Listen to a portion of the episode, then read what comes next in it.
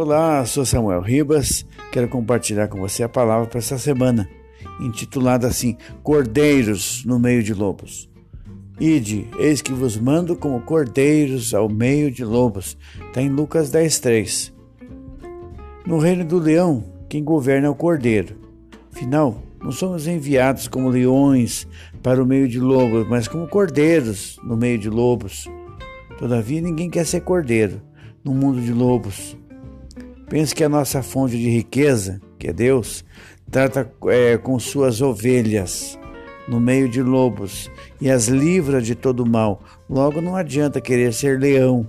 Leões não conseguem nada de Deus, mas ovelhas. Na Bíblia, a história da mulher cirofenícia e do desfecho fantástico. O que vê, se vê é a vitória da cadelinha, né? de nenhum leão. Leões nada levam de Jesus com seus rugidos, e é assim que muitos têm entendido que devem fazer: rugir para Deus, exigindo o que quer. Mas quem rugirá para o leão de Judá?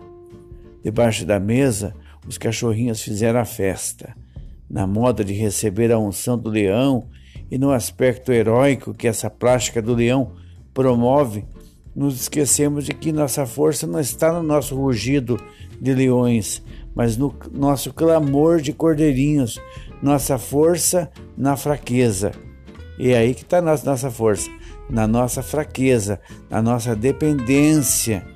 A nossa dependência nos garante sustento. Jesus testou aquela mulher, dizendo a ela que ela não era judia e que ela não deveria tirar dos, que ele não deveria tirar dos filhos para dar aos cachorrinhos. E ela aceitou e quis as migalhas. E Jesus lhe deu o melhor. Essa é a grande questão. Muita gente quer muito e fica apenas nas migalhas. A mulher quis as migalhas e Deus deu muito para ela. Queira o que vem de Jesus e ficará com o que ele tem de melhor. A disposição de ter Jesus te dará todas as coisas, comendo as migalhas da graça e se fartando. Aquele que quiser ser o maior, seja o menor. Esta é a chave que é dada por aquele que tem todo o poder e autoridade, o Cordeiro Jesus.